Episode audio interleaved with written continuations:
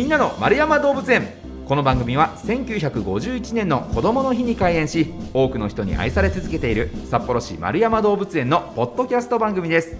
飼育員さんのお話を聞いて皆さんも動物博士になっちゃいましょう。さあ今月はマダラヤドクガエルについて伺っております、まあ、先週先々週とねどんなカエルなのかそしてこの毒性がどんなものなのかどうして毒ができるのかなんてお話伺ってきたんですけれどもさらにさらに詳しいお話また伺っていきますよ。動物専門医の片岡正人さんです。片岡さんよろしくお願いします。よろしくお願いします。さあ片岡さん。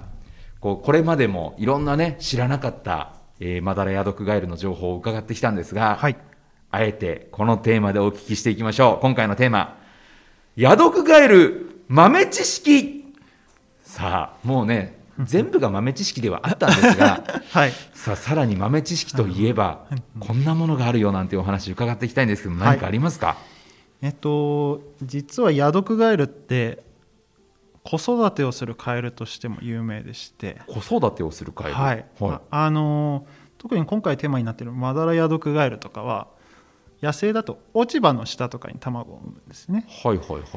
でさすがにあの乾いちゃうと卵死んじゃうので、はい、それを孵化するまでにまず親がその落ち葉に定期的に水をかけに来たりとかします、えー、で孵化した後もですねまあ、水がないとやっぱりオタマジャクシ生きていけないので、はいはい、孵化したらもう親がですねオタマジャクシ背中に乗っけてですね水場まで運んであげるんですね。おんぶしていくんですね。そうですそうです。すごえあの最初から水場で産めばよくないですか？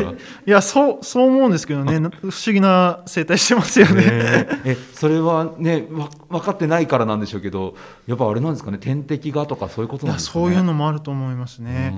やっぱりあの日本のいるアマガエルとかそれこそ北海道のエゾアカガエルっていうカエルなんかはもう水場に産んだら産みっぱなしで親はどっか行っちゃうので、はい、そういうのを見てる身近で見てるとヤドクガエルってすごい愛情があるカエルなのかなとか思ったりします。いやそうですね、うん、でもそっかあの先週伺いましたけど、はい、まだ卵とかオタマジャクシの段階で毒がなくてそうですね、はい、餌として虫を食べるようになってから毒が生まれるからそうですね、はい、水場に産んだら別に普通に食べられちゃうリスクはありますよね。可能性もありますね、はい、なるほどなるほど。だからまだ毒ないから私が守ってあげなきゃねって思ってるのかもしれないですね。いやそうですね。かもしれないです。面白いえ背中に乗せてっていうのはどう どういう状況なんですか？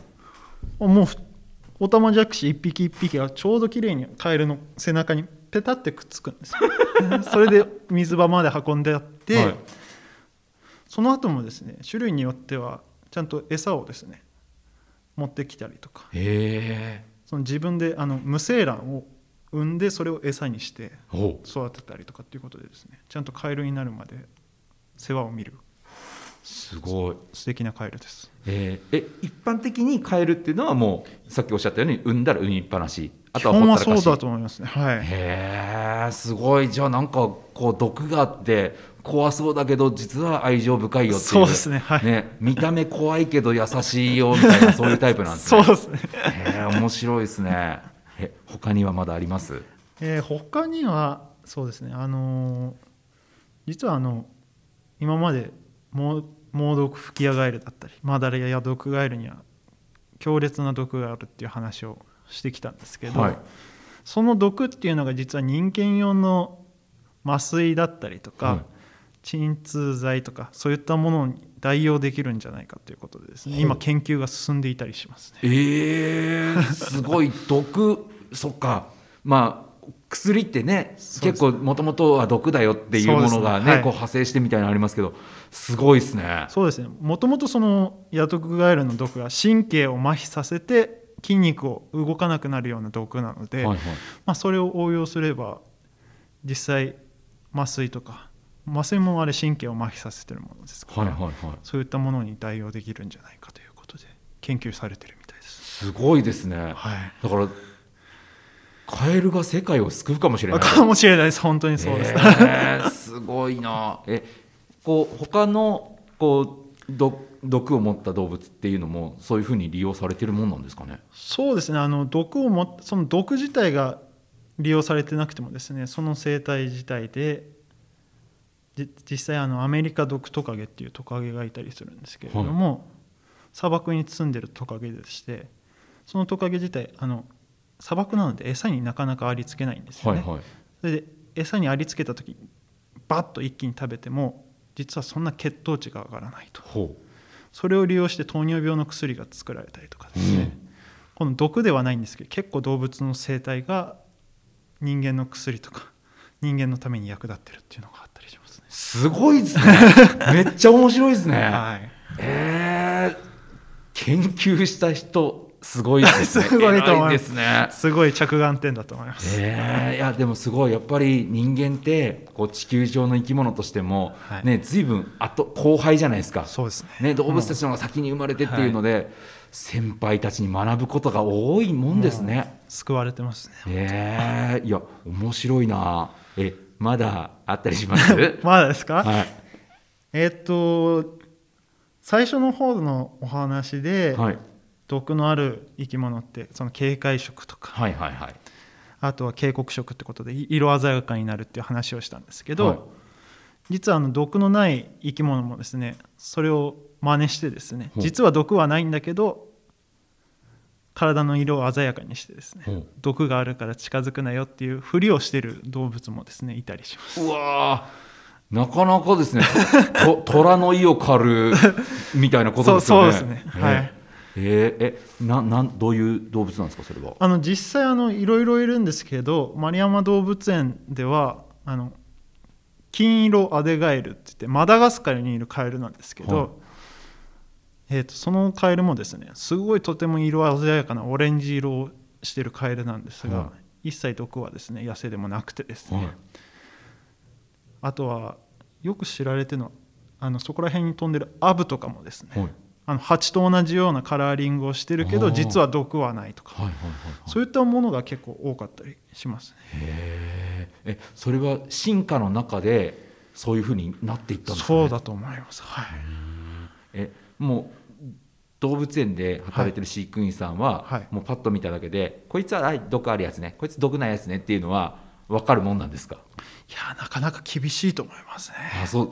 相当な知識がないと結構見た目が似てるものとかもありますので、はいはいはい。なかなかパッと見てっていうのはですね僕でもう全然わからないですし、すごい。はい、プロの目を欺くほどの。そうだと思います。たくさんいると思います。えー。えこの丸山動物園でも、はい。この毒がある、はい。えー、ヤドクガエルとかと、はい。こう実は毒がないけど派手めの色してるよってやつはこう同じようなところに並んでそうですね。あの先今紹介した金色アデガエルっていうマダガスカルのカエルとそのマダラヤドクガエルとかは同じ横一列に並んで展展示してますので、うんうんうん。実際その色合いとか見比べてみてもらってもと面白いかなと思います。え特にあれなんですか？その本当食べるものとかは同じような虫とかを食べてて基っていう。本はそうですね。カエルなので虫とかを食べてるはずなんですけどやっぱり毒はないですへね。ーそっかだからそのマダガスカルの植物を食べた虫たちはそういう毒を生成しないからみたいなことなんですね？そうなのかもしれないですね。すごい、はい。面白い。だからそのマダガスカルのね金色アデガエルがはい。仮にそのねあのヤドクガエルが生息するようなところで育ったら彼らは毒を持つようになるんですかね？もしかしたらそうなのかもしれないですけど、実際その本当に今でもヤドクガエルの毒がどうしてできているのかっていうのが分かっていないので、実際ここら辺に住むカエルがその中南米に住むアリとかダニを食べて本当に毒ができるかと言われるとまだ疑問なところなんです。すごいなえーいつわかるんですか？いつ分かりますかね。いや知りたいですよねこれね。めちゃくちゃ面白いですよね。いや面白いテーマなんですよね本当に。にえ研究は進んでるんですか一応いろんな研究者の方がですねどうしてできるのかっていうのはですね研究されてるんですけど、うん。はっきりとした理由はまだ分かってないという、いやでも先ほどのそれこそ麻酔とか、はい。ね、こう医療にも使えるようになるよっていうことも研究が進めばより一層ねそうですねヤドクガエルを捕まえなくてもそうですね。人間の力でそのね、麻酔とか薬毒を生成することができるようになったりとかっていうそうですね。はい。進化がありそうですよね。そうです。わあこれは本当にちょっと勉強になるんで。